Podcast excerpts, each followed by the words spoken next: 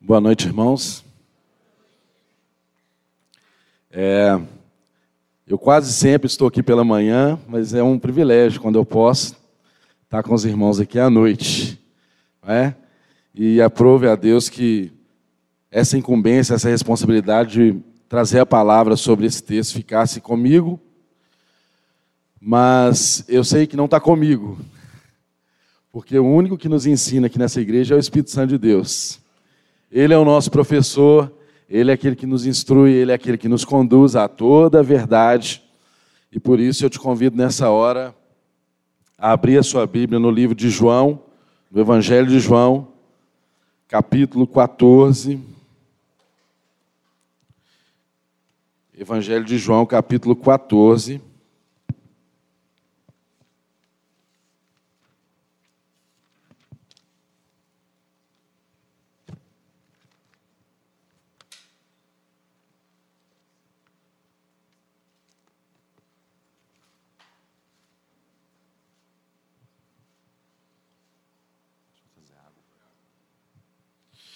Evangelho de João, capítulo 14. Nós vamos ler do verso 1 até o verso de número 14.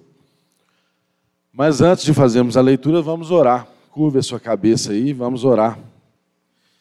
Deus, nós te agradecemos por esse privilégio que temos de estar aqui nessa noite para ouvir a tua palavra, para sermos consolados, para sermos instruídos, para sermos orientados, para sermos exortados. Mas nós sabemos que nada disso acontece se o teu Espírito não falar conosco. Por isso nós pedimos humildemente, Senhor, use aquele que vai falar e use aquele que vai ouvir. Abra os nossos ouvidos, abra a nossa mente para que a gente consiga compreender qual é a tua vontade. Faça desse texto aqui que vamos estudar, Senhor, uma palavra revelada, clara, viva, transformadora, eficaz nas nossas vidas.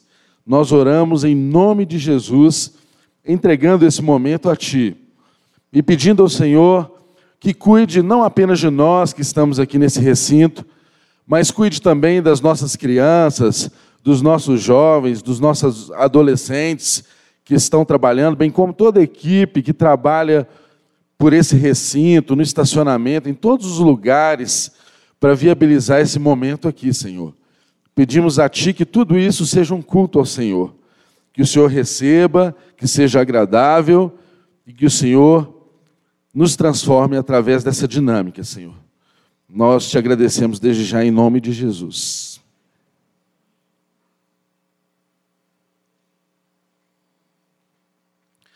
Irmãos, vamos fazer a leitura do texto aí, a partir do verso de número 1, João 14, 1. Está escrito aí: Não se turbe o vosso coração, credes em Deus e crede também em mim.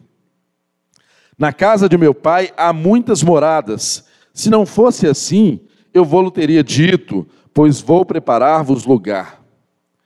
E se eu for e vos preparar lugar, virei outra vez e vos levarei para mim mesmo, para que onde eu estiver, estejais vós também. Mesmo vós já sabeis para onde vou e conheceis o caminho. Disse-lhes Tomé: Senhor, nós não sabemos para onde vais. E como podemos saber o caminho? Disse-lhe Jesus: Eu sou o caminho, e a verdade, e a vida. Ninguém vem ao Pai senão por mim. Se vós me conhecesseis a mim, também conheceríeis a meu Pai e já desde agora o conheceis e o tendes visto. Disse-lhe Filipe: Senhor, mostra-nos o Pai, o que nos basta. Disse-lhe Jesus: Estou há tanto tempo convosco e não me tendes conhecido, Filipe. Quem vê a mim, vê o Pai. E como dizes tu, mostra-nos o Pai? Não crês tu que eu estou no Pai e que o Pai está em mim? As palavras que eu vos digo, não as digo de mim mesmo, mas o Pai que está em mim é quem faz as obras. Crede-me que estou no Pai e o Pai em mim. Crede-me, ao menos por causa das mesmas obras. Na verdade, na verdade vos digo que aquele que crê em mim também fará as obras que eu faço e as fará maiores que estas, porque eu vou para o Pai. E tudo quanto perdizes em meu nome, eu o farei para que o Pai seja glorificado no Filho. Se pedirdes alguma coisa em meu nome, eu o farei. Irmãos, o texto bíblico aqui que nós estamos estudando hoje, que está diante de nós, ele começa com Jesus fazendo uma advertência a eles, dizendo para eles assim: olha, não turbe, não se turbe o vosso coração. Não fiquem ansiosos, não fiquem preocupados. Tenham calma. Para o momento que nós vivemos aqui em Minas, para essa circunstância que a gente vive. Hoje pela manhã nós oramos aqui por essas vítimas, agora à noite também, pelas familiares. É um momento de turbação, um momento de turbulência, um momento de dificuldades, um momento em que muitas pessoas questionam a fé, um momento em que muitas pessoas questionam Deus, onde que Deus está quando algo assim acontece. Como assim? Vai nos desamparar, Deus? Vai nos abandonar? Diante de momentos difíceis, de tragédias, o ser humano se manifesta dessa forma muitas vezes e até nisso Deus compreende a nossa humanidade e tem misericórdia de nós. O fato é que aqui no texto que nós estamos estudando hoje, os discípulos estavam passando também por um momento difícil, por um momento turbulento, por um momento angustiante, por um momento em que a ansiedade aumenta, por um momento que as pessoas começam a se sentir abandonadas, perdidas, sem sentido, por um momento em que uma orfandade começa a alcançar o coração desses nossos irmãos que conviveram com Jesus. E para a gente compreender o que Jesus está dizendo a eles, como Jesus está ensinando a eles, nós precisamos compreender o contexto em que essa, afirma essa afirmação é feita por Jesus. Olha, mais ou menos uma semana antes disso, se você ler lá na sua casa o Evangelho de João, os capítulos antecedentes, tem alguns fatos interessantes aqui, porque foi uma semana muito intensa, uma semana estressante, angustiante, difícil para esses homens. Muitos fatos aconteceram naquela mesma semana. Uma semana antes, praticamente isso, Jesus foi fazer uma visita a Lázaro, aquele que ele havia ressuscitado. E ali naquela visita, Jesus foi cear com eles, porque Jesus é assim. Ele não encontra as pessoas apenas para fazer um milagre, para curar as pessoas, para transformar a vida delas. Jesus também gosta de encontrar as pessoas para almoçar na casa delas. Ele gosta de encontrar as pessoas para conversar, para papear, para confraternizar. E Jesus estava ali com seu amigo Lázaro, com a irmã Marta, Maria, porque afinal de contas o evangelho é encontro. Evangelho é um encontro. E Jesus estava ali encontrando com aquela família quando Maria derramou um perfume caro aos pés dele, ungindo Jesus. E Judas logo se manifestou dizendo: O que, que é isso? Não faça isso, isso vale muito dinheiro. Vamos vender esse perfume e dar para os pobres. Mas ele dizia isso não por cuidado aos pobres, ele dizia isso, o Evangelho nos ensina porque ele era um ladrão. O interesse dele era outro. E sucedeu que eles saíram dali e um pouco adiante Outros eventos importantes aconteceram e um deles foi que Jesus entrou montado em jumentinho ali em Jerusalém. e a multidão ovacionava ele, porque sabiam que ele havia ressuscitado a Lázaro. Né? Dizia lá, Osana, aquele que vem em nome do Senhor, o rei de Israel que vem em nome do Senhor. Jesus estava na alta popularidade, mas montado em um jumentinho, não como um herói de guerra, com a melhor montaria, cavalos poderosos. O rei vinha humildemente sobre um jumentinho, contrariando as expectativas das pessoas que o acompanhavam, contrariando aqueles que já estavam ao lado dele, disputando os ministérios.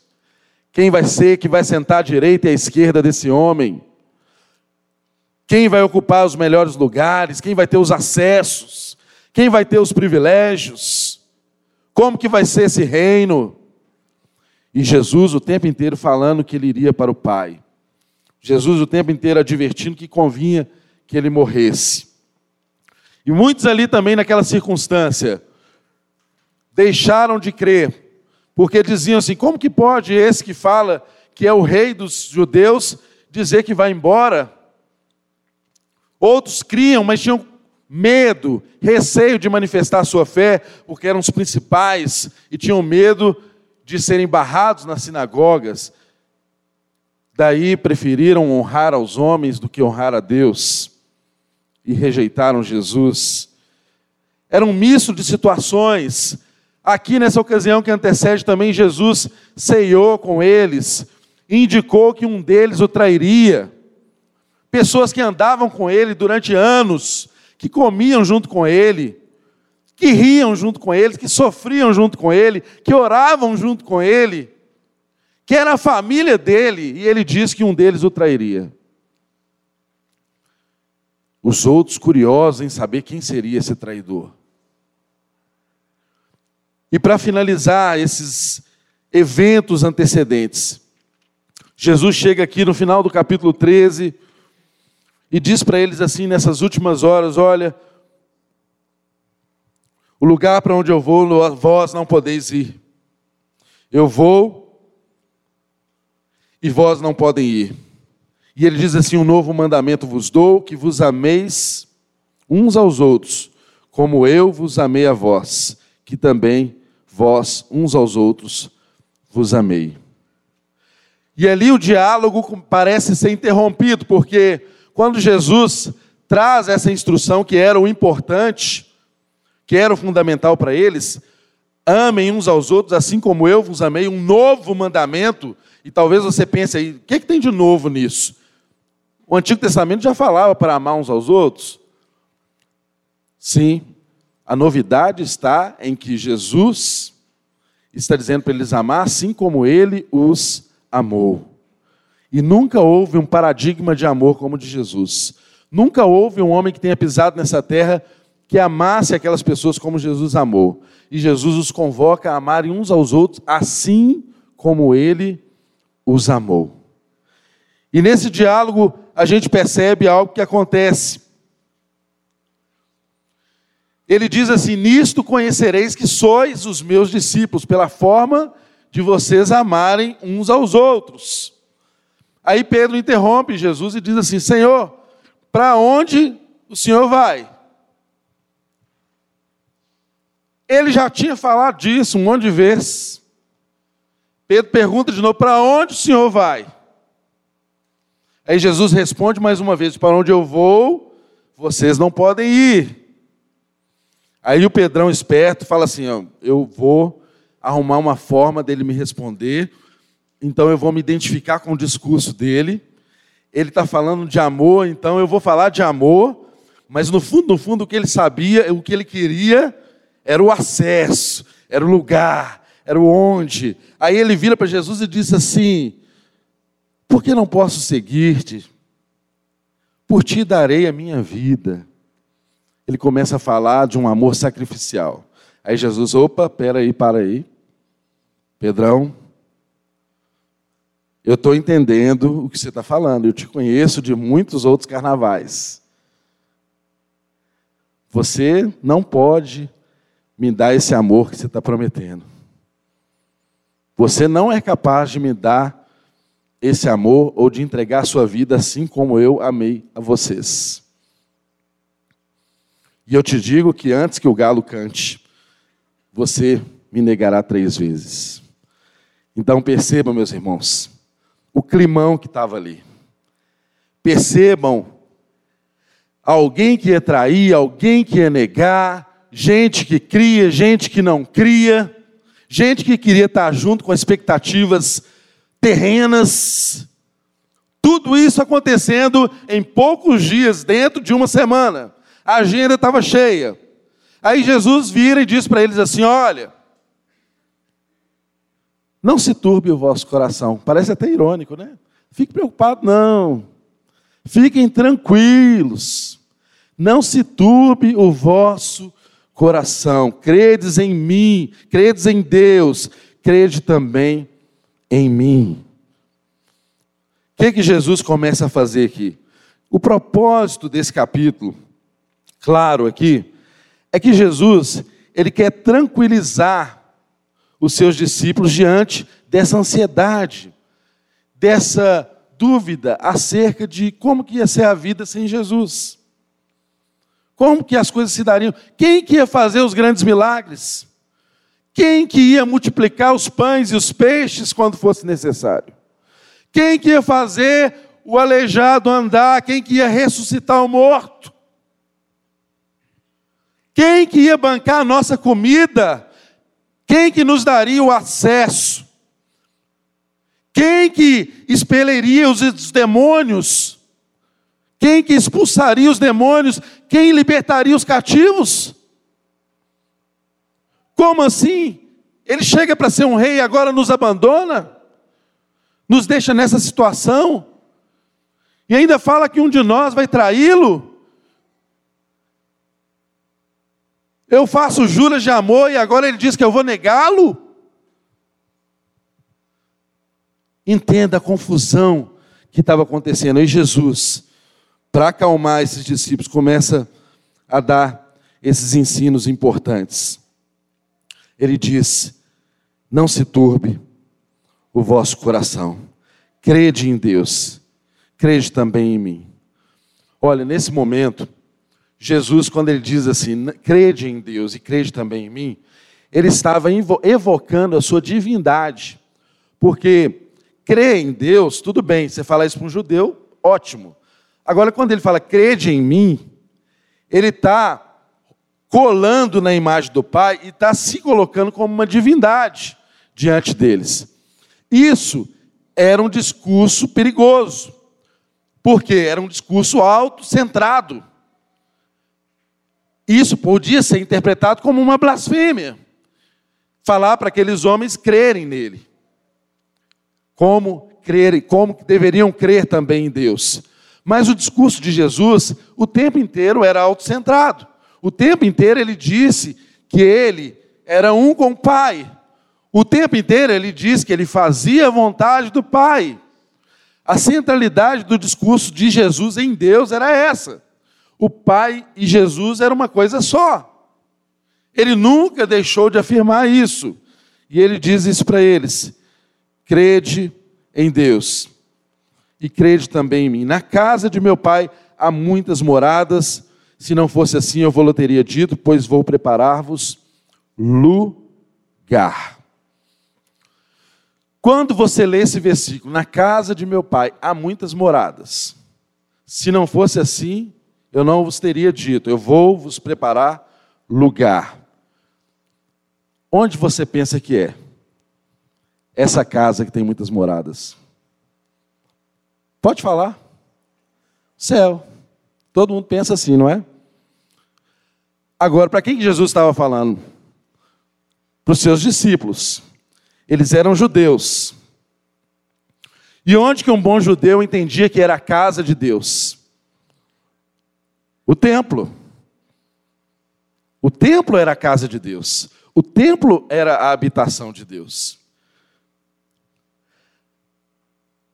Às vezes nós olhamos para esse texto com uma expectativa escatológica, que é quase um escapismo, que nos leva a transportar as promessas que aqui estão de um reino para um tempo tão futuro, na verdade o reino já é, já é uma realidade no nosso meio, mas Jesus, quando disse isso para eles, eles, eles lembraram, foi do templo.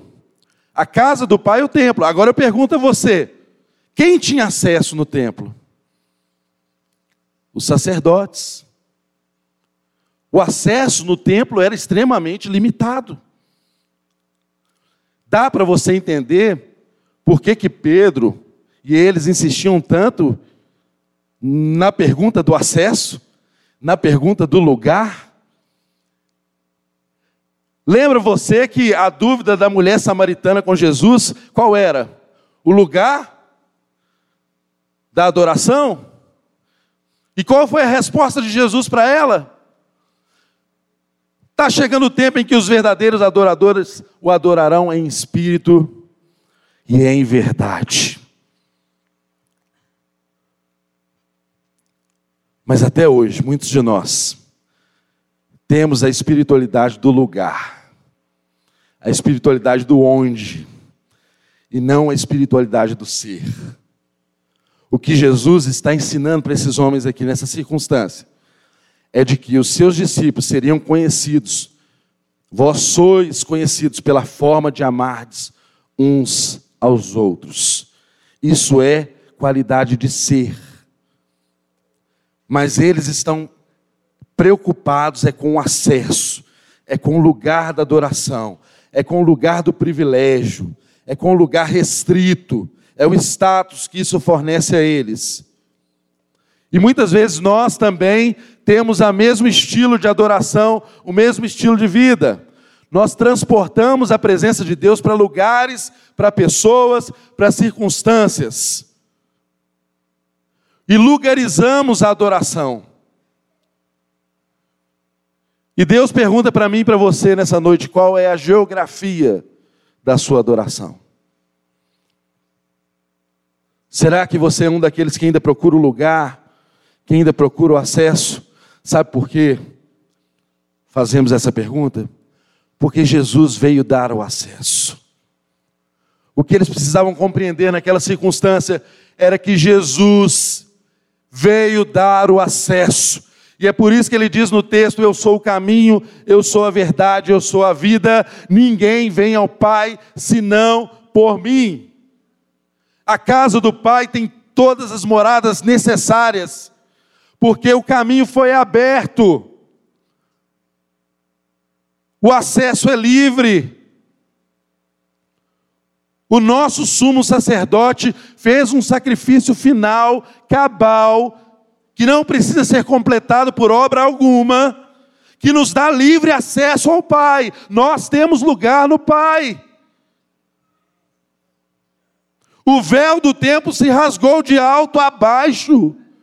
Jesus estava falando para eles que ia preparar lugar, ele estava se referindo à sua morte e à sua ressurreição. O Cristo ressurreto nos dá a possibilidade, o acesso. O acesso está livre para mim e para você, meu irmão. Você não precisa de nenhum guru, de nenhum, de nenhuma pessoa especial ou de um conhecimento especial para acessar a Deus. O sacerdócio é universal. Todos nós somos sacerdotes em Cristo. Um caminho novo e vivo foi aberto pelo sangue do Cordeiro. Tome posse dessa realidade. Isso pode mudar a sua vida.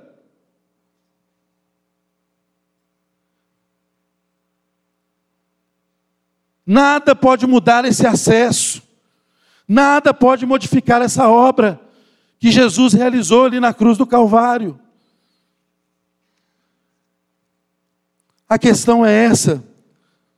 Você precisa entender que esse amor sacrificial de Jesus, ele só pode manifestar na nossa vida se nós formos inspirados pelo mesmo Espírito que inspirou Jesus.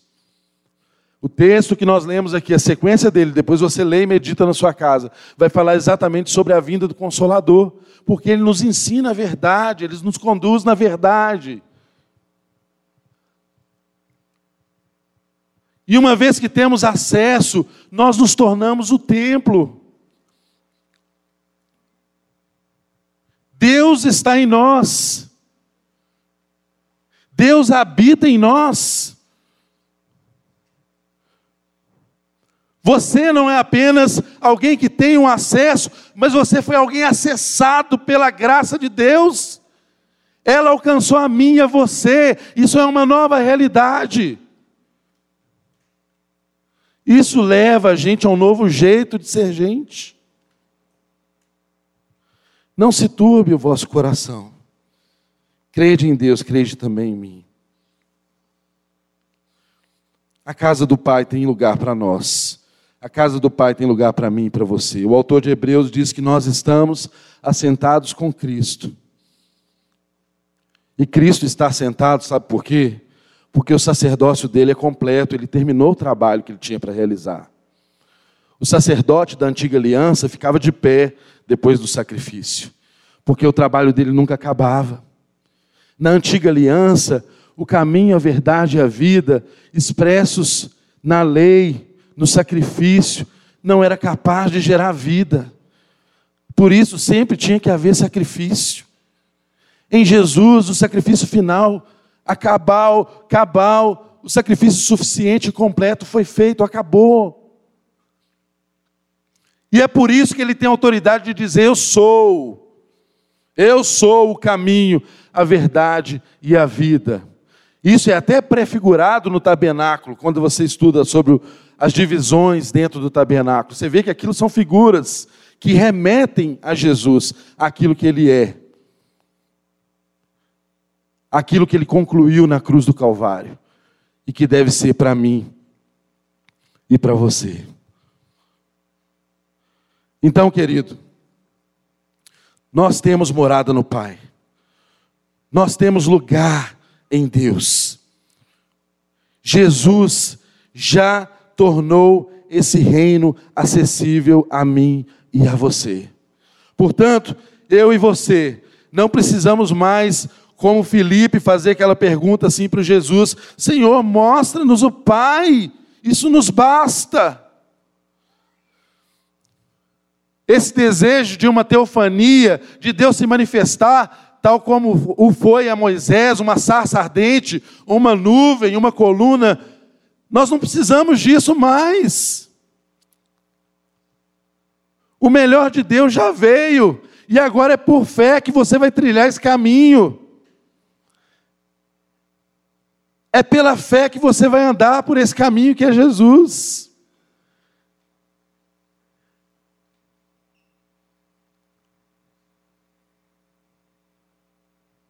Não é mais tempo de pedirmos a Deus para manifestar, para mostrar-nos o Pai. E o próprio Jesus diz: Eu não entendo a sua pergunta. Se você está vendo a mim, você vê o Pai. Até agora você não compreendeu isso, nós estamos há tanto tempo andando junto. O que eu digo, eu digo da parte do Pai. Se você vê a mim, você vê o Pai. Eu sou o xerox do Pai, eu sou a fotocópia do Pai, eu sou a revelação do Pai.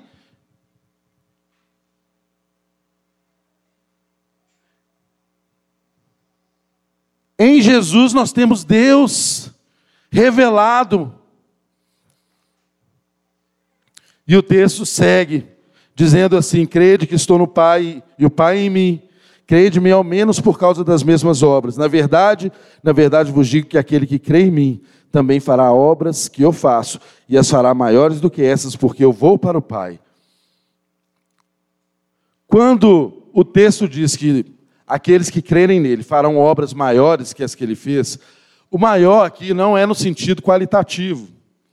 Não quer dizer que você vai fazer apenas milagres, ressurreições, não é isso.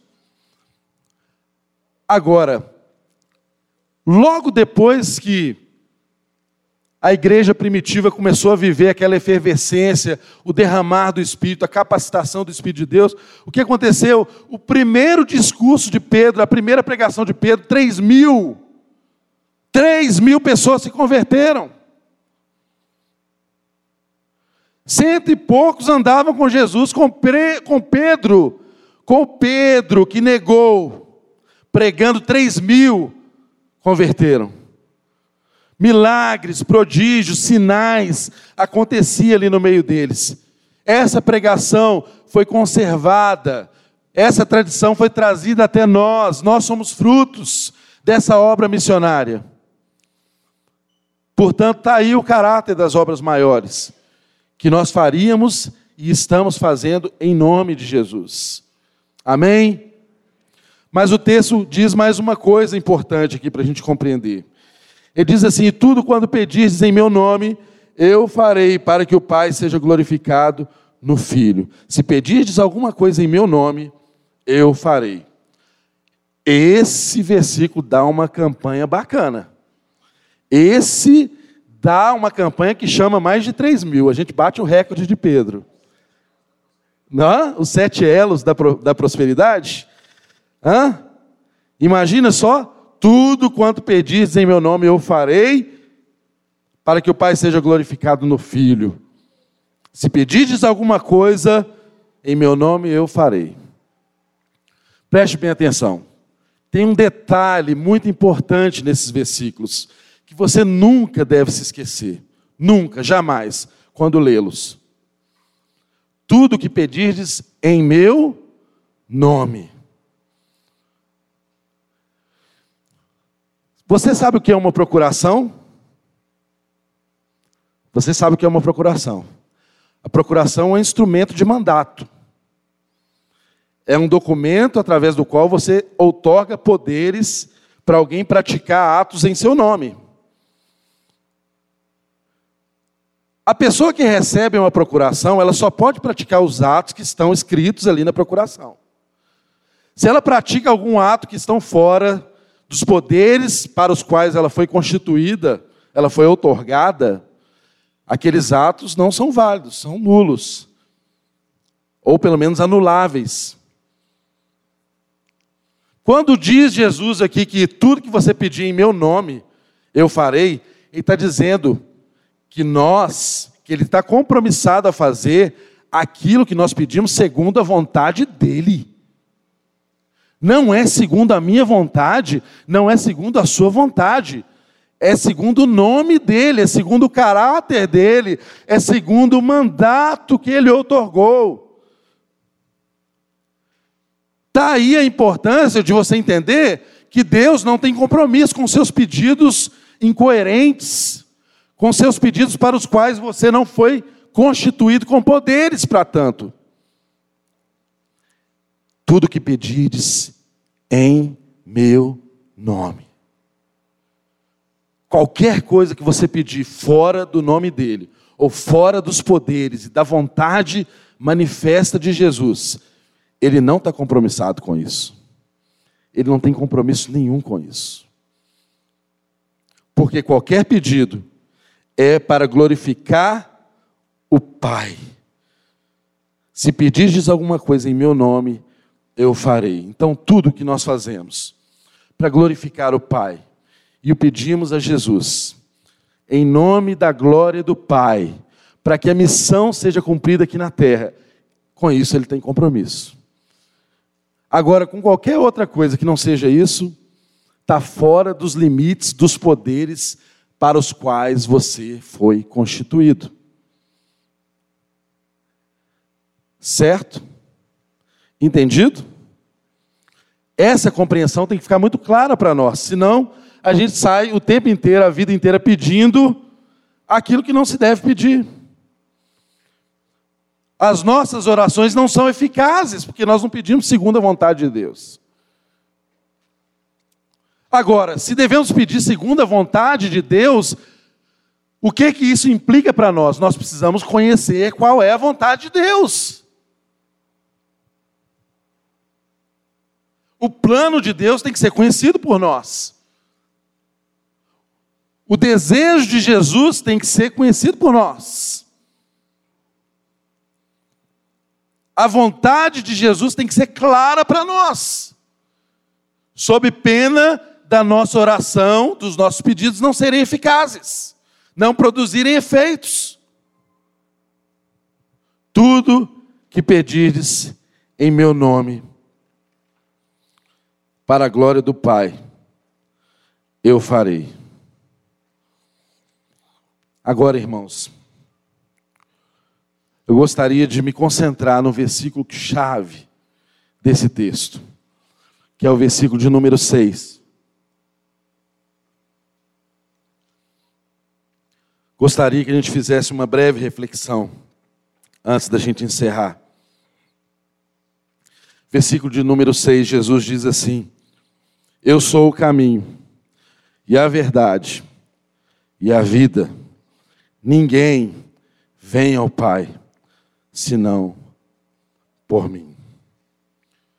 A gente vive numa era chamada de pós-moderna. E uma das características dessa era pós-moderna é as pessoas pensarem que todos os caminhos levam a Deus. As pessoas são cada vez mais pluralistas. Isso é contrário ao que o Evangelho nos ensina. Porque Jesus demonstra que Ele é o único caminho. É o caminho exclusivo. Eu não gosto de dizer nem que seja alternativo, porque dá a impressão que tem outra. Não, é único caminho. É o acesso a Deus. Jesus é o único caminho. Ele é a verdade, ele é a vida. E o versículo diz: ninguém vem ao Pai senão por mim. Olha que interessante, ele diz vem. Ou seja, ele fala de onde o Pai está, porque o Pai está nele. Ele não diz ninguém vai ao Pai senão por mim, ele diz ninguém vem. Porque ele e o Pai são um. Agora, a gente precisa compreender melhor caminho, verdade e vida. Caminho é uma trilha na terra, é uma vereda, na experiência da vida, na história humana, que alcança todo tipo de gente, gente pobre, gente rica, gente que compra, gente que vende, gente que não tem dinheiro para comprar, gente boa, gente ruim, gente não tão boa assim. Todos estão no caminho, todos têm uma trilha na existência humana. Agora, nós não podemos imaginar que a fé cristã ou que Jesus seja um caminho como uma espécie de um viaduto que nos conduz para o céu. Talvez você tenha aprendido assim. Um viaduto que passa por cima dos conflitos, acima das tentações, acima das perplexidades, acima das tragédias. Não! É um caminho que se trilha na terra. A gente é um povo chamado para viver as aflições desse mundo. A gente caminha para o céu com os pés empoeirados.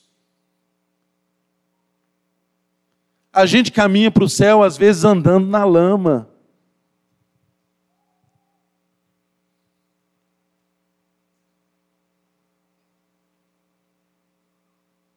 E saiba de uma coisa, querido: não há tragédia humana que muda o fato de que Jesus é o caminho.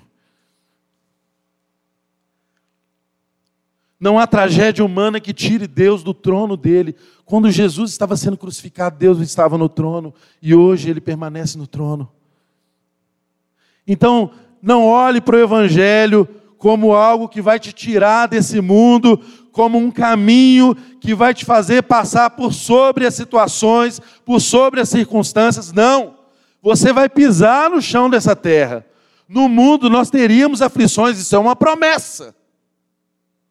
Mas tenha de bom ânimo, porque eu venci o mundo.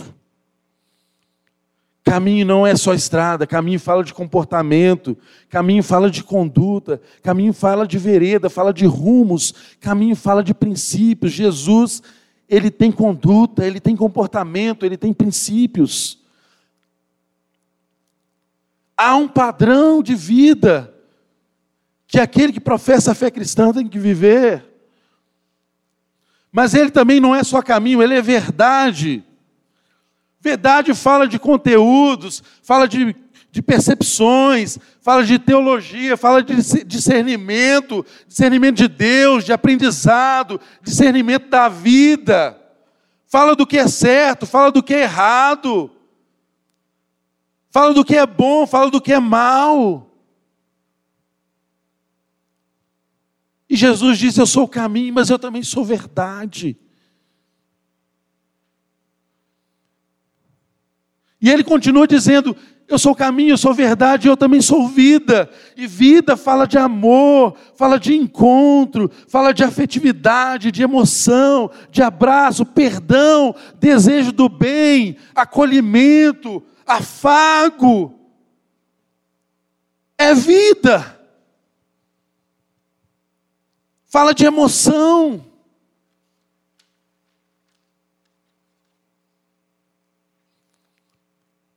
Agora eu sei que talvez você pode estar aí no seu lugar pensando: ah, eu estou cansado de saber que Jesus é o caminho, que Jesus é a verdade, que Jesus é a vida. Você está careca de saber disso.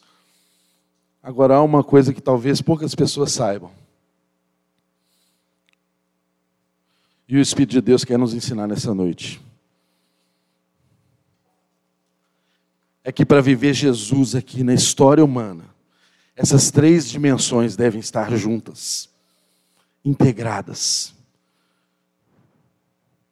Porque se essas três dimensões não estiverem juntas, integradas, caminho, verdade e vida, a gente pode até ir para o céu, mas a gente traça um caminho infernal, um caminho existencial infernal, um caminho infernal na terra, uma vida desgraçada na terra a caminho do céu.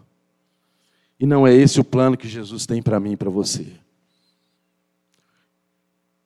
Jesus quer que o povo dele seja um povo integral. Jesus quer que o povo dele não apenas chegue na morada, mas que essa morada chegue em nós.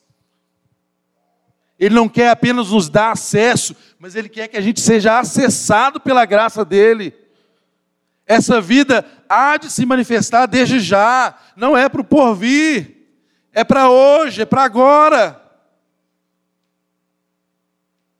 Ele quer que durante toda a nossa história, a gente já carregue o céu no peito. O peito aberto, o céu no peito.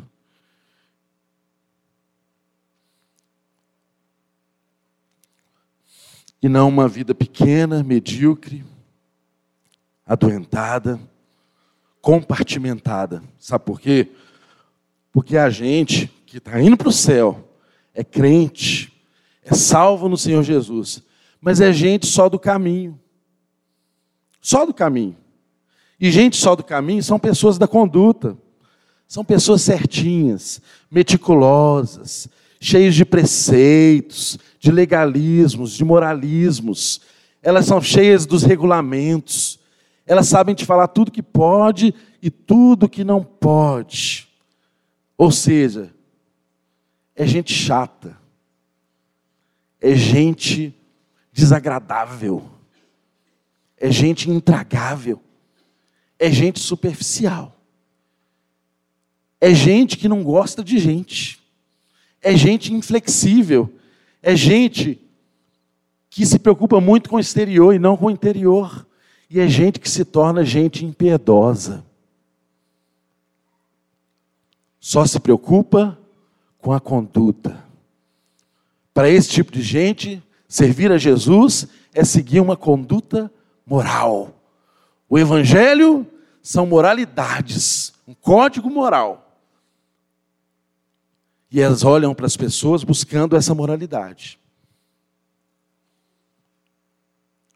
Há outro tipo de gente que é gente só da verdade. Como é que são esses da verdade? Eles ficam conferindo tudo. Eles são da doutrina, eles são da correção, eles são da teologia, dos pensamentos, eles são fantasticamente cerebrais, eles conferem tudo, enquanto eu estou pregando aqui, ele já está conferindo se o que eu estou falando é uma besteira ou não. são gente que é só da verdade. Mas são estéreis. É um tipo de gente que não sabe abraçar. É um tipo de gente que não sabe acolher. Que não sabe dizer eu te amo que não perdoam, que não andam uma segunda milha. São cheios da verdade, da verdade, mortos. Mortos na verdade.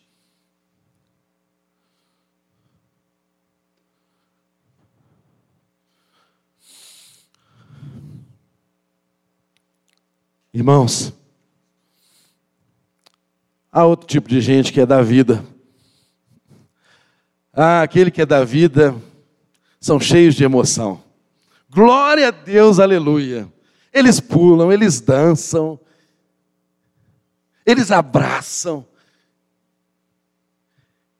eles aplaudem quando o pregador fala A, se o pregador fala B, eles aplaudem também.